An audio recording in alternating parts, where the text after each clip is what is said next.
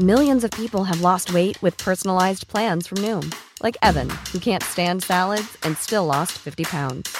Salads, generally, for most people, are the easy button, right? For me, that wasn't an option. I never really was a salad guy. That's just not who I am. But Noom worked for me. Get your personalized plan today at Noom.com. Real Noom user compensated to provide their story.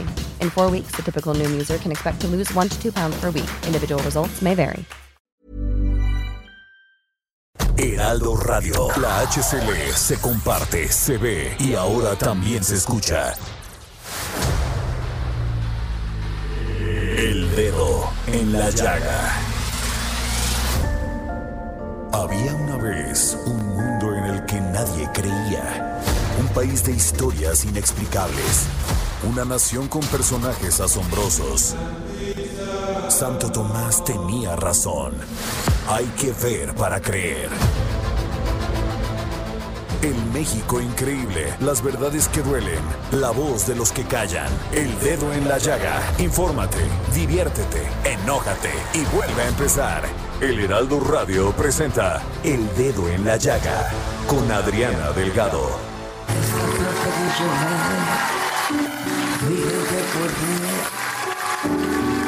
Estamos tú.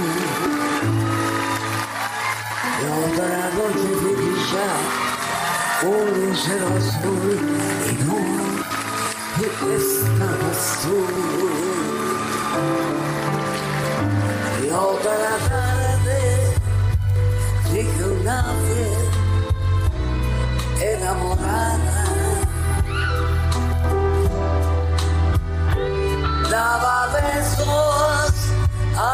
Su amor, ilusionada. Buenas tardes, ¿cómo están? Con esta maravillosa, empezamos el dedo en la llaga con esta maravillosa canción, esta tarde, Villo Verde, Armando Manzanero, este jueves 22 de octubre del 2020, y les voy a decir por qué la pusimos. Pues porque ayer por la noche, durante la ceremonia de premiación de los Billboard Latin Music, eh, el talento mexicano fue reconocido y aplaudido en la figura del cantautor yucateco Armando Manzanero, quien es autor de 400, de 400 canciones interpretadas por distintos artistas a nivel mundial. El premio que recibió fue por su trayectoria artística que suma 70 años desde que compuso su primera canción Nunca en el Mundo y 53 años desde su primer disco titulado Mi primera grabación. En julio pasado, aquí en el dedo en la llaga, tuve la oportunidad, maravillosa oportunidad, de platicar con el maestro Manzanero y recordemos qué nos dijo. Bueno, mis yo, como les decía antes, pertenezco a un lugar que ya decir el nombre del lugar mío es hablar de, de, de, de romanticismo, es hablar de buena lectura, de buena música, de buenas costumbres, de buenas familias. Lo que lo, lo más importante hace a un individuo es la forma de cómo vive, ¿verdad? Entonces yo, yo soy yucateco que ya por esa tranquilidad y esa facilidad que, que necesita un músico. Híjole, pues ahí estaba, fue una gran plática y saludo con mucho gusto a Oscar Sandoval y a Samuel Prieto. Fue una gran plática que me llenó de mucha, de mucha emoción porque, oye, a tener la oportunidad de hablar con el maestro Manzanero Qué cosa. y que sea tan amable, hasta le decía, a ver, ¿qué hicimos de comer? Porque además es un gran cocinero. Fíjate, Entonces, este, sí, en ese momento le dijo, a ver, este, no, no sé a quién, no recuerdo el nombre de quién, este, le pidió que viniera a él y le dijera que habían hecho de comer, pero él se mete, es un ser humano humilde, como deben de ser los seres humanos inteligentes, humildes, honesto, echado para adelante. ¿Qué Sí. tal? Y sigue dándonos tantos, tantos, tantos alegrías. Claro. Al escuchar sus canciones, re- realmente regresamos a, la a lo básico que es sentir amor. ¿No? Eso. Pero bueno, hoy tenemos un testimonio porque este mes, ustedes saben, el mes de octubre es el mes rosa, el mes donde hacemos conciencia del cáncer de mama. Y no saben qué difícil es para las mujeres, que también le da a los hombres, ¿eh? tú lo Sí, dijiste la semana sí. pasada, pero no sé qué difícil es para una mujer agarrar la mano y tratar de autoexplorarte porque te da miedo. Te da miedo, o sea, si, como es más la incidencia en mujeres. Está mal, entonces, pues peor, ¿no? Entonces, no sabes qué terrible. Entonces, este, tenemos así como un pánico que nos restringe el poder autoexplorarnos con confianza, porque eso es lo que sentimos. Decimos, más vale no conocer, porque el que busca dicen que encuentra.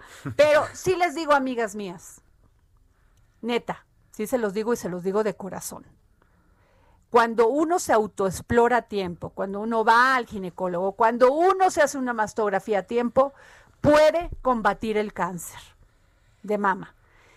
Es muy importante tomar conciencia de esto, hacerse su mastografía y no dejar de ir al ginecólogo. Por favor, una vez por lo menos al año, hacerse su papá Nicolau.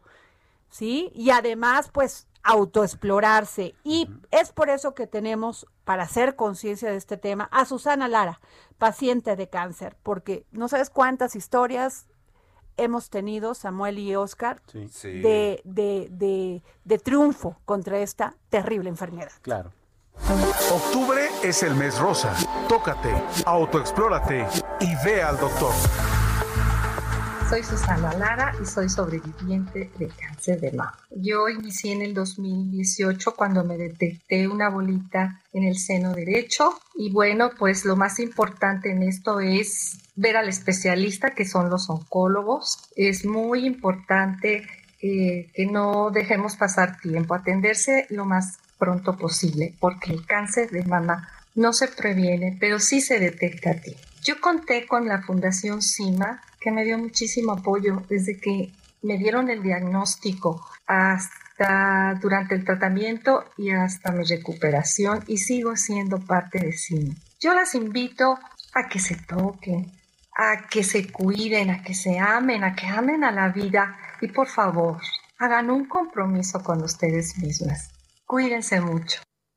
Bueno, pues ahí está el testimonio de Susana Lara, paciente de cáncer, para que vean que si se combate, si se previene a tiempo, se combate. Además el tratamiento es más fácil, ¿no? Claro, oye, no sufres tanto. De por sí, bueno, ¿qué podemos decir del cáncer?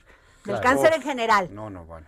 Pero del cáncer de mama, desgraciadamente, nos pega más a las mujeres. Sin embargo, los, hombres también deben de estar pendientes de eso, ¿eh?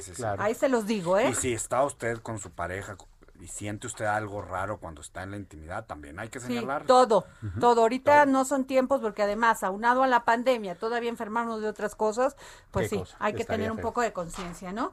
Y bueno, ¿Qué quieren que les diga? Soy su fan número uno. Así me declaro. Cada vez que veo sus tweets, me reconcilio con la vida de que hay muy buenos funcionarios públicos en este país. Funcionarios que crean no que este viven en el drama y en la faramaya. Sí. Que, dices, oye, qué padre, si mis, si, si mis impuestos van a dar a un programa como el que está llevando Román Meyer, secretario de Desarrollo Agrario Territorial y Urbano. Secretario, muy buenas tardes. Yo soy su fan número uno, Oscar Sandoval el dos y Samuel el tres. ¿Cómo la ve? Muy bien, Adriana, te agradezco mucho todas las flores que me de enviar y muy contento de estar aquí con ustedes. Oiga, pues es que usted anda por todo el país, este, la verdad, con un proyecto impresionante, porque hace, bueno, yo desde que tengo uso de razón, no se había entrado en un, en darnos dignidad a los ciudadanos de este país por medio de los espacios públicos. Sí, eh, es algo que la naturaleza del Estado mexicano creo que fue abandonado, eh, sobre todo en el último eh, medio siglo en adelante, era un tema que no se tocaba y además, además hay que sumarle el hecho de lo que es la ley y la obra pública. la obra pública simplemente se vio como un escenario para poder pues robar, inflar costos, hacer obras de muy mala calidad y lo que nosotros buscamos es, en primera instancia, eh, detonar equipamientos, espacios públicos en aquellas colonias de mayor rezago a nivel nacional, con proyectos de calidad, con proyectos que yo digo al equipo, si ganamos premios nacionales de arquitectura, que los ganemos. Eh, buscamos dignificar el espacio público y al mismo tiempo un proceso de reactivación económica, porque cada uno de esos equipamientos requiere mucha mano de obra pública, requiere eh, mucha inversión. Entonces, es un programa que juega en doble sentido. Por un lado, en el proceso de reactivación económica en el país, estamos esperando que con esta inversión de 25 mil millones de pesos que va a tener el programa, estemos generando 280 mil empleos directos y aparte atendiendo un importante número de municipios y estados de la República. Oiga, secretario, eh, Sedatu tiene la meta de hacer más de 160 mil acciones de vivienda el primer, al primer semestre de 2021. Y como dice usted, pues ya se van a, pues se van a desarrollar más de 280 mil empleos. Y la verdad, yo cuando veo esta obra, la que, la que usted anunció en su tweet, que en su Twitter, que es Nogales Sonora, ya tiene una fábrica de arte y oficios para las familias de la colonia Luis Donaldo Colosio Murrieta. Y la verdad, eh, si usted dice o parece una obra que pudiera estar en Barcelona o en algún país, muy tú las traes. Y sin embargo, usted lo hizo ahí en Nogales para darles dignidad. ¿Qué, has, qué ¿Qué siente cuando ve a la gente diciendo qué es esta obra arquitectónica? O sea, ¿qué se piensa cuando, porque los arquitectos ha de ser muy padre dejar algo y que siga y siga, pasen años a través de los años? Mira, la idea que nosotros generamos en la Secretaría en relación a este programa tiene diferentes vertientes. Uno, lo que son acciones de vivienda, mejoramientos y ampliaciones. Estas 165 mil acciones son apoyos directos que estamos dando a las familias, sin intermediarios. Son apoyos para mejoras o ampliaciones de vivienda. incluso ya tenemos las primeras viviendas eh, concluidas. Va a ser una parte muy rápida de poder, digamos, ejecutar eh, una reactivación económica y mejorar la calidad de vida directamente en esas viviendas. Nosotros buscamos que todas esas intervenciones sean, digamos, eh, vinculatorias. Lo que quiere decir es que si nosotros estamos eh, trabajando en Nogales, por dar un ejemplo, y estamos haciendo este faro o este centro de cultura y arte y capacidades técnicas, en las inmediaciones también vamos a mejorar las viviendas. Entonces, van de la mano eh, uno con otro y la respuesta que hemos tenido de la ciudadanía es muy positiva. Nos, les está gustando mucho las obras que estamos haciendo. A pesar del COVID, muchas de estas obras lamentablemente pues todavía no pueden ser activadas como mercados públicos, como centros culturales, pero ya estamos a la espera en el momento en que los semáforos eh, nos puedan dar chance de activar estos espacios. Ya tenemos el acuerdo con los municipios, con los estados de poder echar a andar. Oiga, secretario, pero este, usted los, eh, la SEDATU los está apoyando con 35 mil pesos para quien busque mejorar su casa y 90 mil pesos para hacer ampliaciones. Este, esa sería mi primer pregunta de cómo, de en qué lo pueden gastar esos 35 mil pesos, si en pintar, en hacer o, o ustedes le marcan un lineamiento. Y la dos es, ¿estos diseños de construcción son de usted? Eh, la primera, en relación a los apoyos directos, cada una de las familias nosotros vamos censando en los mismos municipios que estamos trabajando. Entonces eso quiere decir que el programa se concentra sus vertientes en las mismas localidades y a la hora que nosotros fuimos censando y absorbiendo la información en colaboración con la Secretaría de Bienestar, determinamos la población que más necesitaba, que cuando llamábamos o, o iban a una inspección les faltaba un baño o les faltaba un cuarto o había, digamos, hacinamientos en la vivienda. Y nosotros eh, damos el recurso porque ya de antemano nos han dicho las familias en qué lo van a gastar. Por ejemplo, los mejoramientos de 35 mil pesos, muchos son pues impermeabilizaciones, muros de colindancia, este, aplanados, este, meter estucos o simplemente poner un piso a un baño, ¿no? Entonces, eh, o poner una cocina. Y las ampliaciones en muchas ocasiones hemos visto que a pesar de que por 90 mil pesos el costo promedio es para un cuarto, ha habido familias que han hecho prácticamente una casa con 90 mil pesos. Entonces, algo muy bondadoso del programa es que las familias estiran el recurso de una forma impresionante, claro. hay un plena compromiso en que lo están haciendo conforme lo que dictamina el programa, o sea, lo están utilizando para mejorar las condiciones de vida en sus casas. Ok, ¿Y la segunda? ¿Usted es el, el, arquitecto diseñador? Ojalá tuviera yo tiempo para ah, hacer ya, todo no sea, no sea humilde, secretario, no sea humilde. No, no, no, no. Tenemos un muy buen equipo de trabajo aquí dentro de la Secretaría y hemos venido colaborando con diferentes instancias, como el primer año fue con la Facultad de Arquitectura de la UNAM. Con ellos realizamos todos los proyectos del primer año de trabajo y ahora ya, digamos, estamos invitando a diferentes eh, despachos regionales que puedan participar con sus propuestas, que hayan trabajado ya en esas regiones, en esos estados y sobre todo teniendo mucho conocimiento que no es lo mismo proyectar eh, un centro cultural o una biblioteca en Tijuana como en el Estado de México, como en Tapachula. Los climas, los materiales, las orientaciones, la cultura es muy diferente. Entonces sí buscamos que tengamos proyectos específicos que respondan a materiales específicos, orientaciones y climas específicos. Este secretario, le aumentaron el, la partida económica SEDATU de 11.314 millones de pesos a 16.000. Esto me quiere decir, quiere decir que el presidente está contento con usted. ¿Qué le dice el presidente cuando ve estas obras? A ver, cuente. está contento con las obras. Eh, efectivamente, bueno, el, presidente eh, tiene una noción muy amplia del territorio mexicano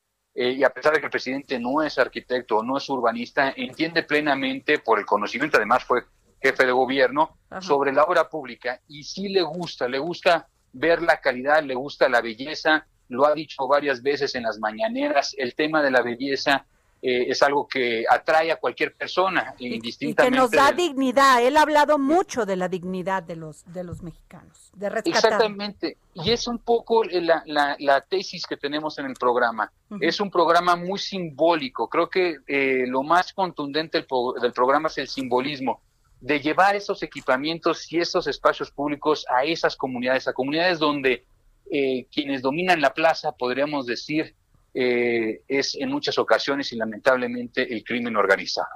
Pero es ahí donde entramos, entramos con eh, centros culturales, con deportivos, con plazas públicas, con esos espacios que esos jóvenes o esos adultos mayores no tienen. Oiga, secretario, ¿y cuál es la obra que más le ha gustado al presidente? Y, y la segunda también sería, ¿por qué no suben en la página de la SEDAT un collage de todas las obras que han hecho? Porque este, las tenemos así que ver una por una, pero un collage sería maravilloso para que la gente que nos está escuchando pudieran entender hasta qué magnitud de belleza se está haciendo en zonas que nadie había tomado en cuenta y donde los ah, eh, un campesino como un ingeniero, como un arquitecto, como una maestra tiene oportunidad a ver el arte, porque la arquitectura es arte. Sí, en, cierto modo eh, la arquitectura tanto está ahí entre que sí es arte, es una disciplina eh, de otro de otra índole. Yo creo que de los programas o los proyectos que ha visto el presidente desconozco cuál es el que más le ha gustado. Ay, no le ha dicho, no le ha dicho, ¿cómo? bueno, eh, conociéndolo un poco, lo puedes ver en su rostro, pero algo, por ejemplo, que sí le llamó mucho la atención fue un mercado que entregamos en Bahía de Banderas. Ahí eh, sí le, le, llamó mucho la atención, igual que en la intervención de un polideportivo en Mexicali. Ah. Esos dos espacios, eh, digamos, son dos espacios que le gustaron mucho y que ahí yo creo que nació el interés de ver este programa como también un mecanismo para la reactivación económica, porque lo que hacemos es obra pública. Exacto. Lo que hacemos es infraestructura, pero infraestructura de carácter social. En vez de estar haciendo puentes, este, bajo puentes que no tienen nada de malo, nosotros hacemos estos equipamientos a nivel barrial. Sí, claro, porque además, pues todo es una derrama económica, porque es al que vende el material, a la gente que trabaja ahí, ¿no? en, cada, cada proyecto. Y son, eh, en muchas ocasiones es mano de obra local. Lo que nosotros buscamos con los arquitectos con los que estamos colaborando es evitar, por ejemplo, prefabricados.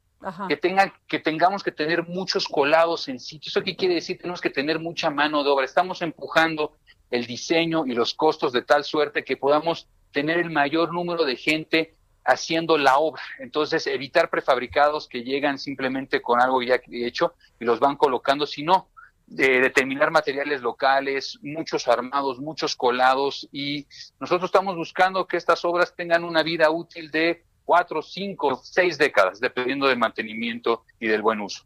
Bueno, estoy ahorita viendo el video de, de esto que fue la, el campo de béisbol en Bahía de Banderas, que lo pueden ver por medio de YouTube, y sí se ve contento el presidente y está bonita su guayabera.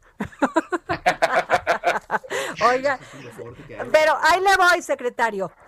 Échele una ayudadita por favor, a los hospitales. Es triste. Ya de por sí ir a un hospital es, Es triste, es triste. triste, Y luego se están cayendo, se están cayendo las, las paredes todas sucias, todas, o sea, da hasta miedo entrar a un hospital. Sí, Por lamentablemente. favor, también haga la- algo por darnos dignidad, por lo menos si vas todo por- todo preocupado, todo preocupado a este a un hospital del IMSS o del ISTE. Bueno, los del IMSS ahí van, pero los del ISTE están fatales. Hay muy buen, teníamos muy buenas clínicas eh, a mediados del siglo XX, 1950, 1960. Eh, había una buena arquitectura eh, que estaba con un enfoque de salud pública, pero sí, lamentablemente terminamos con hospitales con prefabricados, muros de tabla roca, y creo que eh, pues eso eh, disminuye Imagínese disminuyó la alguien que va todo grave del, con el, el COVID-19 y le lo ponen, deje ya las camas y todo y que no hay, pero que esté feo el hospital tan bon, o sea, usted ha demostrado Hola, que con, una con buena orientación. Oh, claro. Iluminación. Con la orientación y la iluminación es una cuestión que anímicamente ayuda muchísimo a los pacientes. Eh, se lo he comentado incluso al director del IMSS, Zoe Robledo, ojalá nos podamos reunir algún día para ver cómo podemos, siguientes clínicas, empujar a que tengan un diseño mucho más sensible a, a la situación que viven estos pacientes. Pues bueno, secretario, ¿qué le puedo decir? La verdad, estamos muy contentos. Yo estoy muy contenta porque pues pago mis impuestos. Qué bueno que se ven reflejados en, un- en obras de este tipo y que la gente pueda disfrutar de estas obras en su comunidad, ¿no? Muchísimas gracias, Adriana. Gracias, muchas gracias, secretario. Y a ver qué día nos viene a visitar, ¿eh? Con Y todo a- gusto. oiga, y no se le olvide hacer el collage, porque yo creo que es bien importante que la gente, oye, que la gente sí, me se están riendo aquí de mí, pero sí No, se lo no, pido, sí se se, vea, lo pido que se para que se vean todas las obras, ¿no? Le vamos a ir al director de comunicación social. Siempre se queja de que no tiene presupuesto. Ay, no, no me lo vaya a echar a andar, si es mi amigo, ahora va a decir que le ando dando chamba. Ya le diré que se pongan creativos. Gracias, secretario de Desarrollo luego. Agrario, Territorial Urbano, Román Meyer. Gracias por tomarnos la llamada. Gracias, hasta luego. Bueno, pues seguimos aquí. Ya llegaste tarde. ¡Ay, Mauri, qué elegancia la de Francia! Sí, hombre, ahora sí que me agarraron trapeando la cocina y estaba ¿Cómo? preparando Pero la si yo sopa. ya te había dicho que tenías una Sí, cita aquí en pero el yo estaba la esperando que me re- reconfirmaran, ya ves que pues luego uno llega ahí a los restaurantes y no, pues era el otro día y se siente uno re feo, entonces qué ¿Tú bonito crees? te haces, mi Sí, es que ¿Quién te hace bullying, eh, Oscar Santoval? pues de repente se pone manchadito el Oscar, Sí, como está sí. jovencito, Sí. o sea, abusa. No, a ver, una cosa es ser tragaños y otra ser millennial. Bueno, A ver, ¿verdad? Estoy en, estoy en la frontera, discúlpenme. Estoy en la frontera. A en la frontera de Con un pie de un lado y otro del otro. fíjate. Oye, este, pues hoy es el día jueves de los sustos de la semana, pero ya nomás Jesús para de terminar e irnos al corte aquí en el Heraldo por la 98.5 FM y que nos ven y nos escuchan en todo el país. Déjenme decirles que la verdad este programa de Román Meyer me fascina. Lo Sí, que está es fa- es haciendo, bueno. por favor, véanlo en el tuit del secretario o en la página de, de la Secretaría de Desarrollo Agrario y Territorial y, Urba- eh, Territorial y Urbano, porque no sabes qué obras. Parece que estás en, en Barcelona. Bueno, en Barcelona yo ya no estoy en edad para eso. Bueno, en París o en algún lado, porque los edificios no son los clásicos edificios cuadraditos con una ventanita, Claro, sino que no, le mete diseño, o sea, le mete arquitectura, le mete emoción y se ve. Sí. Ahora también hay que hacer todavía muchas reparaciones, por ejemplo, en lo que eran nuestros pueblos mágicos, ¿te acuerdas? Claro. Híjoles, la Pero verdad no que has visto lo que está haciendo sí, en los sí. pueblos ah, mágicos. claro, lo vi en tu, lo O sea, vi en tu En Twitter. Veracruz o no sé dónde fue que, que, que hicieron hasta ventanas especiales Sí. para el calor. Sí, para claro. que la gente tenga el fresco. También hay que fresco. rescatar los parques públicos Claro, porque hay parques que también, digo, hay lugares que faltan. la explicación, no, pero es que faltan un montón de cosas. digo, te vas tantito Oye, aquí. y que se vaya a los hospitales, por el amor de Ese sí, Dios. o sí, sea, ya urge que por favor, si van a gastar ese dinero, también nos den dignidad. Estás enfermo y estás viendo una pared que se te está cayendo encima. Es que vas o sea, a ver ya San Pedro. Pues sí, es que eso, eso, te quiere decir. No, ¿No? y dijo una cosa bien importante, que es la ubicación de los hospitales para ahorrar en aire, pero además para que los pacientes y los doctores y los doctores estén bien, porque- y las enfermeras y enfermeros. Y siempre nos acostumbramos a ver los hospitales, ¿por qué tienen que ser tan desagradables? Ojalá, ojalá vieran, se me olvidó decirle el de Singapur, que es un hospital ecológico que tiene todo rodeado de plantas, Y te o sea, sientes a y que te sientes a gusto, pues así sí, te mejoras. No, pues aquí, ¿sabes qué quiere decir ISTE? ¿Qué? Imposible solicitar servicios, solo tramitamos entierros. bueno, nos vamos a un corte y regresamos aquí en el de la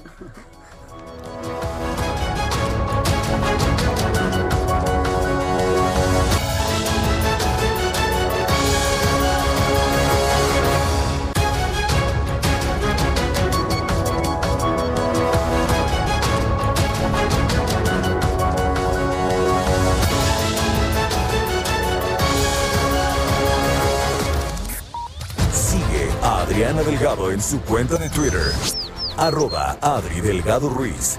Además, te invitamos a enviar tus opiniones y comentarios en texto o por mensaje de audio a través de WhatsApp al 55 2544 3334. Y si quieres escuchar El Dedo en la Llaga de El Heraldo Radio, en cualquier momento y donde quiera que te encuentres, descarga el podcast disponible en Spotify y iTunes. Heraldo Radio. La HCL se comparte, se ve y ahora también se escucha.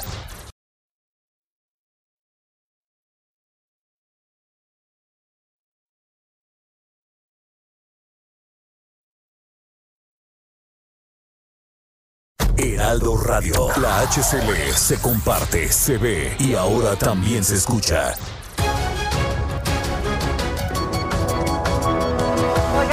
Pues una gran noticia, ¿eh? Lo está comentando en su Twitter, en su tweet, este Jesús Ramírez Cuevas. Como se señaló anteriormente respecto al Tratado de Aguas de 1944, 13 ciudades fronterizas tienen asegurado el líquido vital. Se negoció el Acta 325 en las últimas semanas con el gobierno de Estados Unidos para cerrar el ciclo sin adeudo y garantizar el agua para el uso público. Palomita, muy bien. Ya no vamos a tener ese ese ese tema, ¿eh? Porque sí nos traía como como ¿Sabes cuál, es. ¿Sabes cuál es la gran tragedia, ahora sí, climatológica de Ajá, este país? ¿cuál? La mitad del país está bajo el agua y la otra mitad está en sequía. Pues sí. Ajá, es que entonces, debe- pero ahí qué haces, corazón. Un, un acueducto Pues sí, grandototototote. pues sí, eso hubieran pensado también. Aquí, o sea, no, no pidamos que esos proyectos se hagan en esta administración así nomás porque llegas. No, eso lo pero, debieron pues, haber hecho en todos los proyecto 70 bien bonito. años que estuvieron aquí, ¿no? Hay un proyecto bien bonito de captar agua de la ladera ahí de Necaxa Ajá. y canalizarlo a la Ciudad Ay, de tan México. bonito Necaxa. Ah, ay, vayan ahí, vayan ahí a, El este, parquecito de Necaxa, eso. ¿qué tal está? Oigan, Sí, y otra cosa, pues hoy será, les recuerdo, que hoy será el último debate entre Donald, Donald Trump y John Biden. cuate, tu cuate. Oye, No, pero... pues Todo sí. y cierra Ma- el micrófono. Claro, yo no voy a decir nada porque si no me van a quitar mi visa y tú no andes oye, se va a echando poner a- bravo, ¿no? Se ¿Eh? va a poner bravo Trump, imagínate. Pues no, no le funcionó la vez pasada, ¿eh? Se puso bravo y bajó mucho más puntos de lo que él pensaba. Pero- ¿eh? pero eso Le- es les van a cerrar ¿no? el micrófono, ¿no? Sí. A los dos minutos Ay, este, de perdón, el fui inicio yo. de la, inter- de la intervención del siguiente para que no haga su, Oye, no, su chistecito. oye, no y se irá a bajar del podio y tratar de empujar a Biden. Ay, no, y pues va decirle gente no le Sleepy gusta Biden. eso. ¿Ya ves que le hizo Sleepy Biden? No. Sí, el, de, el dormilón Biden. Oye, Pues Así quedan pocos Trump. días para que se Bueno. tense mucho ahí la cosa, ¿eh? hoy empezamos y hoy es el día de los sustos de la semana. Ay, ay, ay. Los sustos de la semana. Er, Cienfuegos, los contextos. Llama la atención que la acusación de la DEA sobre el general Cienfuegos se asuma por muchos sin matices. ¿Acaso puede considerarse a la DEA como una institución sin agenda política e impoluta en materia de control de drogas? Cuando en distintas ocasiones ha sido señalada en América Latina de sostener relaciones de complicidad con el crimen organizado. Ay, esa es su posición, porque no le han demostrado nada. Claro. ¿eh? Bueno, Así es. ustedes... Y la estrategia de inteligencia tiene su tema.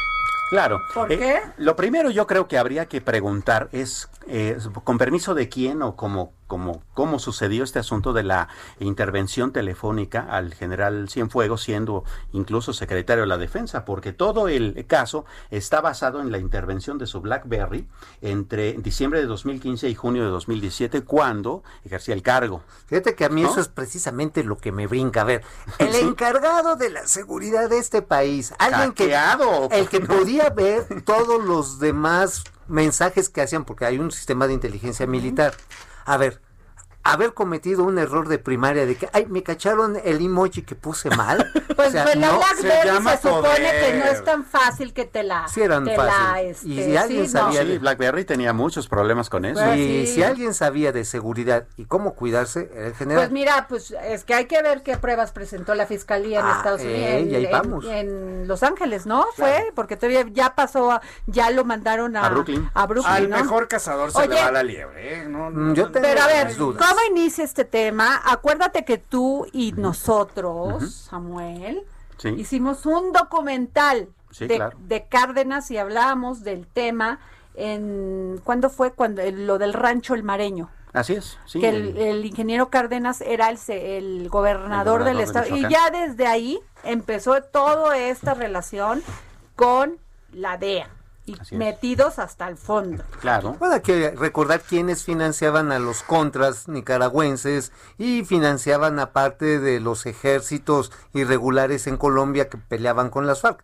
Era la DEA con la lana de los narcotraficantes. Bueno, es no que nos tú ves olvidemos. mucho las series de Netflix. ¿Eh? No, sí, sí, ¿verdad? Se me hace que se me hace que nos estás contando un La cap- acaba de ver y nos está contando un Pero, capítulo. a, ver, pero- a ver, sí hay que tomar en cuenta una cosa, ¿no? Que sí la, a ver, pueden suceder cosas como parte de la inteligencia, porque la parte de la inteligencia es irte a colar con los malos, los medios malos y no los tan malos, y ahí se puede confundir mucho, también hay que decirlo. Y en las series, mi querido Mao, en tu capítulo del que nos estás relatando, Capítulo también pasa eso. Entonces, digamos, ahí la línea es muy delgada y uh, es- ese es un tema. Y otro muy importante es el tema de las instituciones de este tipo en Estados Unidos, vinculadas o no a temas de decisión política o administrativos del gobierno. Así es. Que son dos temas distintos. Es decir, ¿qué tanto una de estas instituciones toma agenda? Pues es distinto, ¿no? Aquí tenemos el caso, ¿no? De que el, que el general Cientegos va con dos de sus hijas, su esposa y sus nietos a Fueron Los a Ángeles, saludar al Pato a- al Donald. Pato Donald, y llega, ¿no? Y le sale tribilín. La, gran pregunta que se hacen muchos mexicanos, y que yo la resumiría así, ¿será que los mexicanos ya claudicamos a la posibilidad de la, ju- de la justicia en nuestro propio territorio?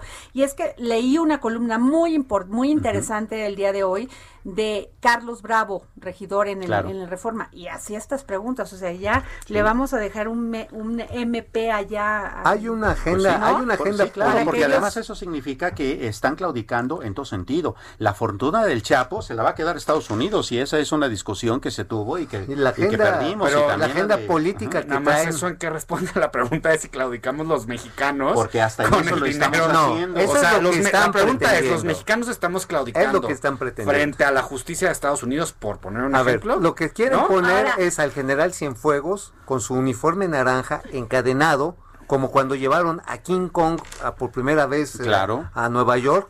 Ojo, esa es la parte de la agenda política más preocupante. Nos quieren poner como un país de changos, un país donde el encargado de la seguridad nacional era un arco. O sea, eso es Qué lo que están buscando. Pero Oye, pero a ver, pero a ver, juzgar a una poniendo. persona en Estados Unidos no es como lo vemos en la tele, ¿eh? O sea, lo que vemos en la tele, ahí hay una serie muy buena de, Good- de, de Netflix, se llama Good Fight, Sí. donde habla de abogados, y la verdad, para que un abogado ya llegue a presentar todo un caso, son horas y a, a veces Claro. hasta años de investigación. De investigación. Sí. Entonces, no nomás llegan así, yo tengo un caso y aquí se lo doy, ¿no? De hecho, la firma ¿No? que de- el abogado que defiende a Sanfuegos, una de sus especialidades es justamente la investigación para presentar sus casos. Entonces, a ver, Ese es una- eh, ese ese es es un el que investiga, pero no le dieron la fianza.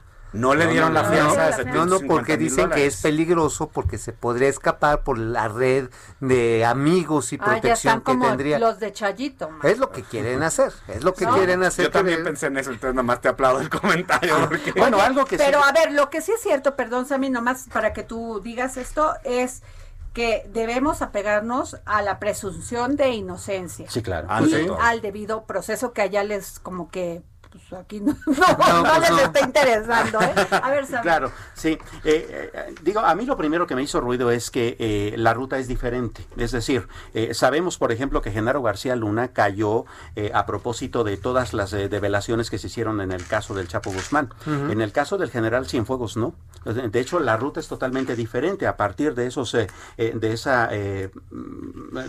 Hay un narcotraficante de- que le dicen el gato que Así trabajaba es. en la frontera y que ese seguramente, según estas versiones, es que era el que se dedicaba a hacer la operación con los Beltrán Leiva. Así es. Ahora, también no hay que olvidar que dentro del mismo ejército mexicano hay divisiones y hay separaciones. Hay que recordar que el abatimiento de los Beltrán Leiva no lo hizo el ejército, No, lo, hizo la, Marina. y la Marina es una institución que se cuece aparte.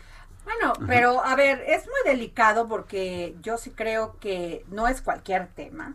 Ah, bueno, es un sec- secretario la de seguridad Estado del que, país. que tiene todos los derechos, pues, que, como lo digo, de presunción de inocencia y de debido proceso.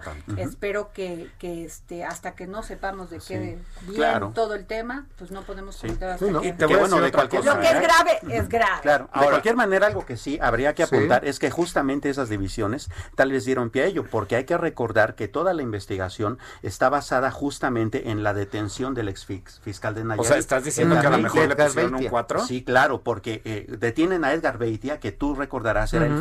Fiscal de eh, el gobernador de en, en ese entonces de- del estado Roberto Sandoval Castañeda, a ambos acusados de narcotráfico.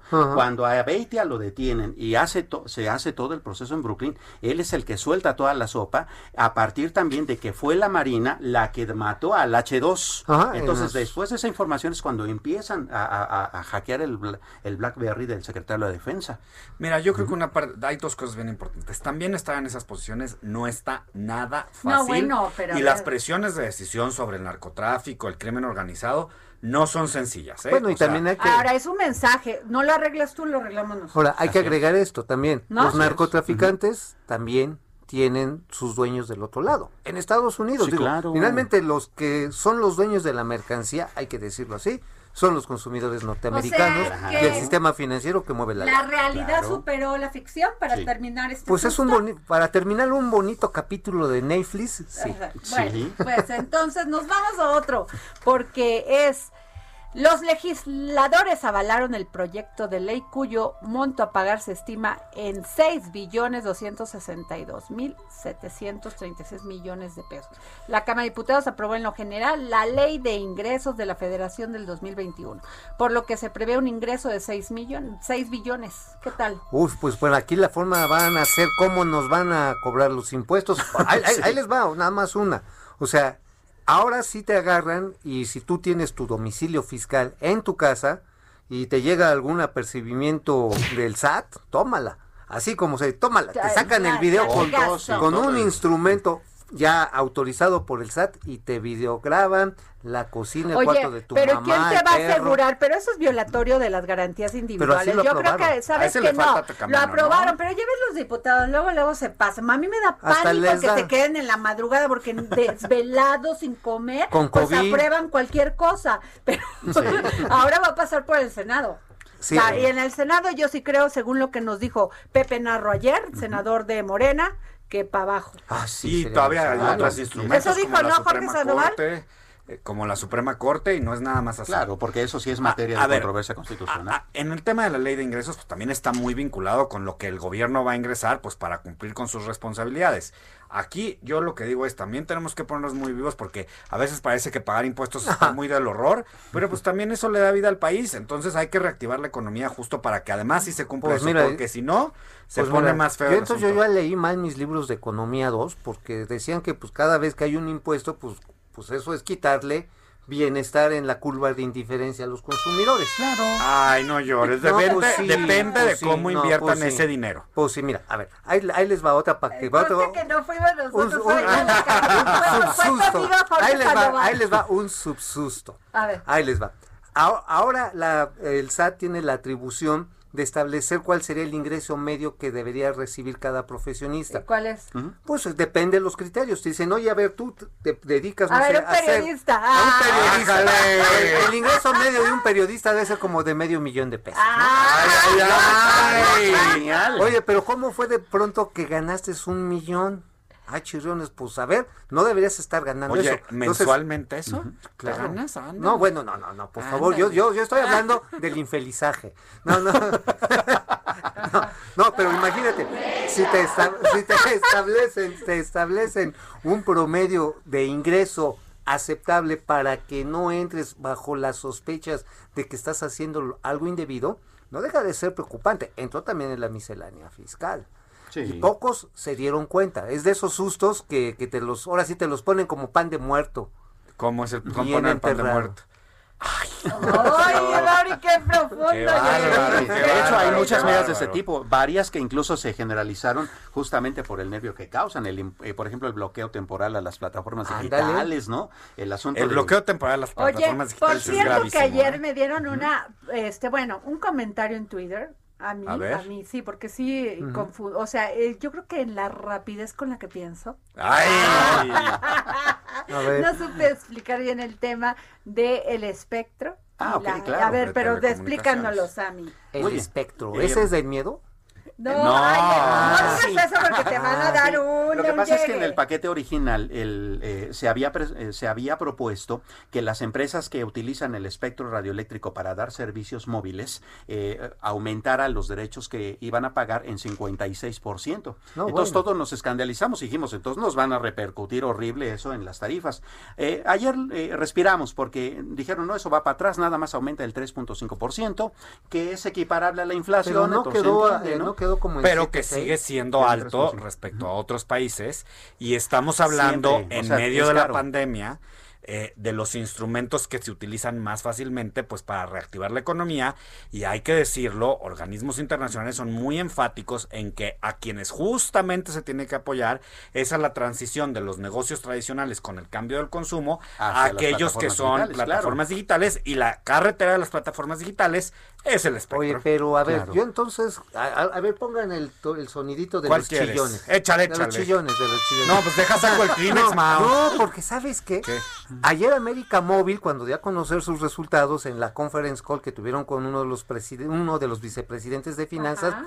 dijo, oigan, es que con eso nos vamos a retrasar en aplicar la red 5G, porque nos va a salir más costosa la inversión. Otra vez el chillidito. A ver, otra vez. Sí, ya, eso ya no va a pasar. No, no, sí, porque va a ser, o sea, hay una actualización más un aumento por inflación y son 7.6%. Ah, sumada con la inflación. Ajá, sí. entonces, pues sí, ya sumada con la inflación. Claro que suma. Sería la Y taiviña. sumado con, el, Claro. con la sí, sabes, sí sabes la taiviña, ¿no? ¿Cuál? económica. Pues las dobladas. Ay, De veras. Oye, pero hay enojo en los estados, ¿eh?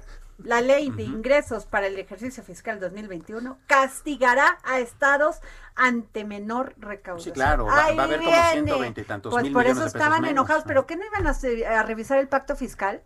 Pero sa- ¿sabes qué? Hay una muy mala cobranza en muchos estados de impuestos locales, como el predial. Claro. Mucha gente no paga el predial. Pero es que, y les Mao, da que se haga una cosa mal, no quiere decir que tengamos, te- nos dé derecho a hacer otras cosas mal. Le lo hacen mal. Ah, hacen no, eso sin duda, si no estoy diciendo lo Ahora- contrario, pero luego ponemos de justificación a lo que hacen mal para que se haga otra cosa peor. No, Fíjate, al contrario, fíjate. si ellos recaudaran más, no dependerían tanto de la Claro. federación. Pero pues no recaudan nada. Pues o sea, y luego están en, en el tema del pacto fiscal, eh, querían, porque las los los el- los impuestos que pagan las grandes empresas no la pagan en el Estado, aunque ahí estén. Claro. Las Pagan en, y federación. dicen los gobernadores, pues si los, yo les doy el servicio, pero pagan el impuesto, los impuestos en la Ciudad de México porque ahí está su Sí, su- aquí me su dejan los borrachos y la lana fiscal. se la Claro. llevan a otro Entonces, ¿qué va a pasar? Pues los van a traer cortitos. Sí. Fíjate que ahí lo que sería Claro, deseable sí. es como hacen en Estados Unidos, y perdón que me remita el ejemplo, pero tú pagas tu IVA en cualquier cosa y tienes una porción del impuesto para la federación y una parte para el Estado. Punto, Así. se acabó. Y si el Estado quiere promover el consumo, te dice, aquí está tu free tax cuando llegues al aeropuerto al... No, estados como Oregon que no te cobran tax. Ah, así, y te- con eso estimulan a que vayas y metas tu lanita. Sea, A ver, y gastes. otro punto, pues, pero sí van a subirle, hablando de las plataformas, sí va, va, va a haber, ya hay un impuesto a las plataformas, ¿o no? Eh, no, no es que haya un nuevo impuesto, sino que el, el impuesto que no pagaban ya lo tienen que pagar. Bueno, pero no, no, Sí. ah, bueno, pero a los servicios de internet. No, yo pensé en las plataformas de A ver, estos yo estoy muy zapatotes confundida grandotes. con ese tema y no quiero Son- volver a decir porque si no me van a Son dar dos, otro son dos temas diferentes. Uno es este uso del espectro, Ajá. que sirve para que, por ejemplo, a tu smart móvil, le- smart, eh, smartphone, le llegue internet móvil y le Ah. llegue la señal del celular. Entonces Ok. tú puedes hacer llamadas y usar internet. Eh, eso es eh, utilizar el espectro radioeléctrico, es decir, que las señales te lleguen por aire. Otra cosa distinta son las apps, por ejemplo, estas de Netflix y estas de, Las eh, de comida Amazon, que de te comida llevan. y eso. Es así, también eh, es un tema aparte, van a pagar ya eh, impuestos. Ya, ¿no? ya se pagan. Ajá. desde Que, el año ojo, pasado. importantísimo. Sí fueron trasladados al consumidor. Ah, claro. Ah, sí, claro. Y eso lo discutimos muchas veces aquí Claro. y fue un tema de esta mesa. y acabas de darle la clavo. de tu ya, no programa, tienen Adri. que, ya no tienen que, que- que subir sus precios porque ya lo subieron. Aunque Claro. también una cosa, por ejemplo, ya, Airbnb sí le hacía una competencia desleal, hay que decirlo a los hoteles. Sí, claro. O sea, porque pues un Airbnb no agarraba y no pagaba los impuestos que tenía que pagar este, un hotel. Incluso, Pero tú no tienes los servicios de un hotel. Bueno, depende cuál hotel. Ah, no, Ay, bueno, no. Conozco ay, uno, ay, ay. O sea, conozco uno que a tiene casa de buffet. Mau A y ver, entras a un tú hotel vas- cinco estrellas, en cinco no estrellas se de queda ser chiquito. casas que a veces este, no tienen ni las sábanas de, de algodón No. egipcio ni nada. No, A y ver, tienes, tienes las cocinas hasta con cucarachas. Por eso, veces, o sea, a ver, entonces- Pero a ver, más allá de eso, o sea, son nuevos negocios, nuevas realidades sobre las cuales tienes que poner nuevas formas. Nuevas reglas. Y es muy importante, sobre todo en medio de la crisis económica y la contracción, que no ataques esos mercados que sí Pero sí, están que se pongan- que se funcionando pongan y la que sí están ahí, que se como lo que pongan la muy bien señalas, que no pagaste tu impuesto, te tiran tu página de internet, y es lo mismo que si no pagan impuesto van y cierran la tienda. Pues mira, que se pongan la del que Puebla, sea. que se pongan la de porque ¿Cuál es la finalmente del Puebla? o sea, la que se rayen, que se rayen, o sea, ya saben que no les voy a decir porque de veras, o sea, acabo de hacer una, una este Mauri señal. Oye, pero ah, mira que bueno, una que ya se sale porque no quiero que se nos vaya el tiempo sin que se la comente es que la Secretaría de Salud a mis vidas Hoy. dijeron que este van a prohibir que vayamos a, a, este a otros países. Le digo, no Ay, necesitan que, nos que nosotros prohibamos a los mexicanos, ya no los ya cerraron todos los países en Europa. para que nos extrañen, O sea, no los vamos a permitir que vayan. Está el rebrote de COVID, hay un rebrote terrible en México. Bueno, no es un rebrote. Mira, mejor que Yo creo que hay muchos rebrutos. Ah, bueno. Eso Eso, sí, fíjate eso, que en esa, mucho, en esa no hay discusión. Y tan fácil como ponernos nuestro tapabocas. Y luego es que yo no le entiendo a, a- a López Gatel. Mira, la verdad no me cae mal, o sea, no tengo nada contra él. Este, pero dice que existen signos tempranos de un rebrote de la pandemia. ¿Cómo signos tempranos? Es que él habla como muy bonito y luego yo no le entiendo. Pues no, lo va, no baila de poesía. demasiado. Como dirían, O sea, ay, le pone ay, mucha crema a sus ver, tacos. ¿Cómo sí, hay ¿no? rebrote? Pues no es el mismo, pues nunca no, nunca habíamos Exacto. salido del brote. Claro, No, pues más pues bien es repunte, A ver, digamos. o es O un sea, rebrinco. desde, desde, desde marzo para acá, Sí. eh, seguimos con Y la además- pandemia y, y, Claro. y Vamos para los en el número 90 de mil muertos. oficiales. me ¿cuál rebrote? Hasta, un error de política pública. ¿Por qué? Pues porque sabíamos desde la pandemia del 18, que es el que se utilizó como referencia, que hubo un rebrote.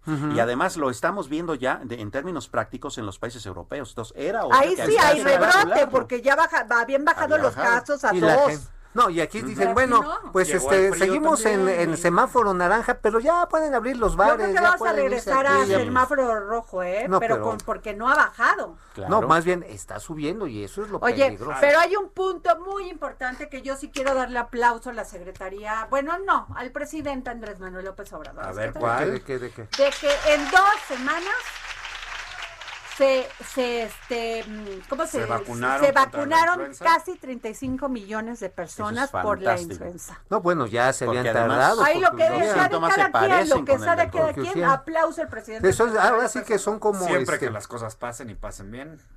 Pues mira, incluso hasta a veces agarran y ahora sí que como operativo antirrábico, ¿no? Agarran Claro, y pum, pum, y qué vámonos. Oigan, pues este, les voy a decir porque me están pidiendo esto. La Fiscalía de la Ciudad de México activó una alerta Amber el día 2 de octubre para dar con el paradero del menor de tres años Eduardo Mujía Vázquez. De acuerdo con la ficha, el pequeño fue visto por última vez en la colonia Huichapan, alcaldía de Xochimilco, en compañía de su madre. A 20 días de la desaparición todavía no se tiene noticias de Eduardo, su madre, de acuerdo con algunos medios. Existe un video en el que se observa cómo la mujer y el niño abordan un auto donde los esperan dos hombres, por lo que se teme por la integridad física del menor de tres años. El niño tiene ojos color café, tez clara y su cabello es color castaño claro. Como seña particular, tiene una pequeña cicatriz en el dedo derecho. El día de su de su desaparición vestía playera roja, short verde y pantuflas de dinosaurio. Ayudemos todos, ayudemos si usted tiene este alguna información. Jorge, ¿tenemos algún este teléfono o algo? A las redes del Heraldo de México, por favor. Este, pues, qué difícil. Dios mío, ¿eh? tres, tres, tres años.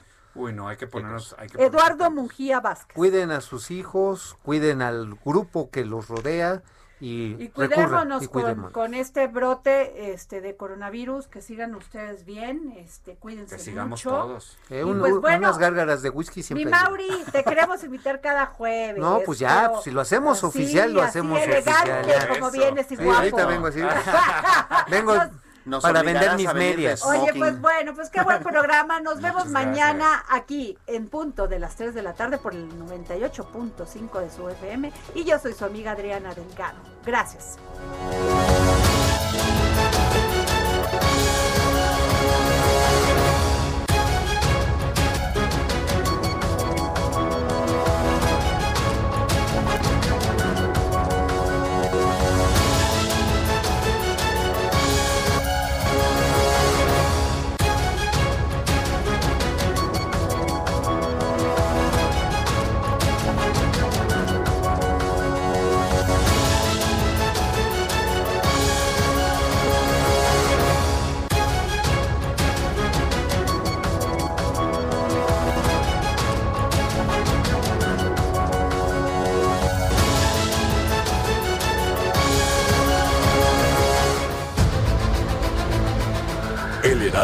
Radio presentó El Dedo en la Llaga con Adriana Delgado.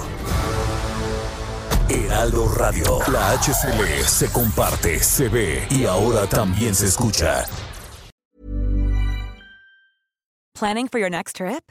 Elevate your travel style with Quince. Quince has all the jet setting essentials you'll want for your next getaway, like European linen, premium luggage options, buttery soft Italian leather bags, and so much more and is all priced at 50 to 80% less than similar brands. Plus, Quince only works with factories that use safe and ethical manufacturing practices. Pack your bags with high-quality essentials you'll be wearing for vacations to come with Quince. Go to quince.com/pack for free shipping and 365-day returns.